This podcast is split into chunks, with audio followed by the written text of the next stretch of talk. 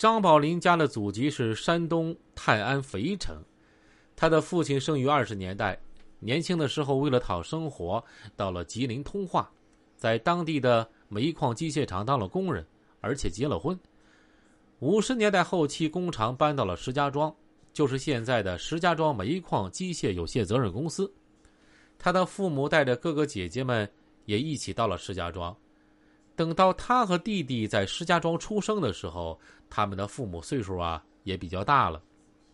那时的家庭孩子都多，张宝林的父母根本顾不上教育这俩小儿子，所以张宝林和张宝义打小就是问题少年，没少因为小偷小摸打架斗殴进公安局，还被劳教过几年。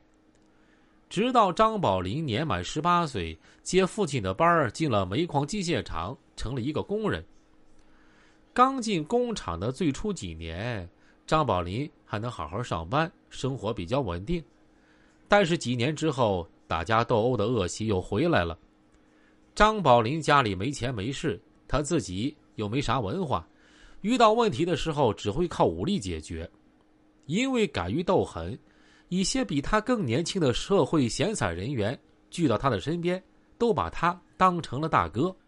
时间进入八十年代。张宝林的父母相继去世，这时候，他看到有不少人都开始做生意赚了钱，就萌生出啊自己也做生意的念头。在身边小弟鼓动之下，张宝林辞去了工厂的工作，开始摆摊经商。在八十年代，只要肯付出辛苦，都是能挣到钱的。这张宝林呀，也不例外。有了点钱之后，身边的小弟越来越多，同时也有了些名气。认识了后来成为啊赵本山身边红人的豪哥张建设，进而去了丁旭的游戏厅看起了场子。不过，自从那次和高丽对峙之后，丁旭游戏厅的生意一落千丈，这完全是意料之外、情理之中的事儿。人们到这种地方就是找乐子，即使输了钱也不是大事儿。可是，一想到这地方有人拿着枪，这赢了钱也乐不起来呀。这万一有不开眼的来闹事儿，张宝林再把枪拔出来，没准儿溅自己一身血，搞不好枪走火打着自己呀，就更不划算了。丁旭也很不满意啊，让你们来看场子，结果把客人吓跑了，这不是耽误我挣钱吗？没过几天，丁旭就解雇了张宝林和他的手下，但是这丁旭啊，有一个致命的弱点，抠门儿。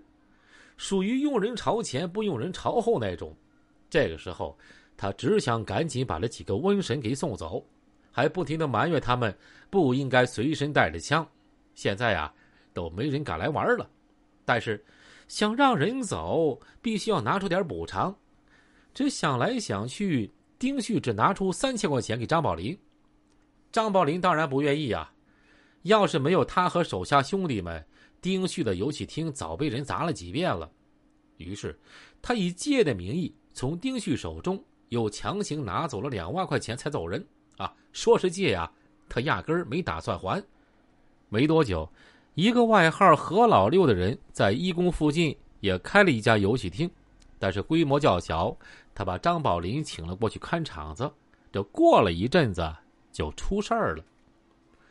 丁旭有一个远房亲戚。经常来游戏厅蹭这个赌博机玩，这个人啊也是个无赖，经常占着一个机器一玩就是一天。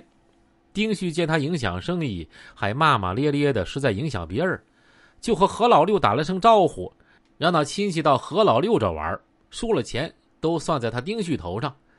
何老六没有理由拒绝，就答应下来。几天下来，这亲戚输了五千块钱，何老六就找丁旭去要。这丁旭虽然不乐意，但是有言在先，不能说话不算数，就把钱给了何老六。谁知何老六刚回自己店里，那亲戚呀就跟了过来，让何老六把钱交出来。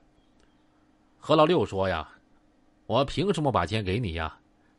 他那亲戚说：“你要是不给我，我去把我拜把子大哥叫来，到时候你你可别后悔啊。”何老六瞅着他脖子上那些污泥啊，轻蔑的说：“哼，你在你们村里拜的大哥，我可不认得。我劝你还是哪来啊回哪儿去，别搁这丢人现眼。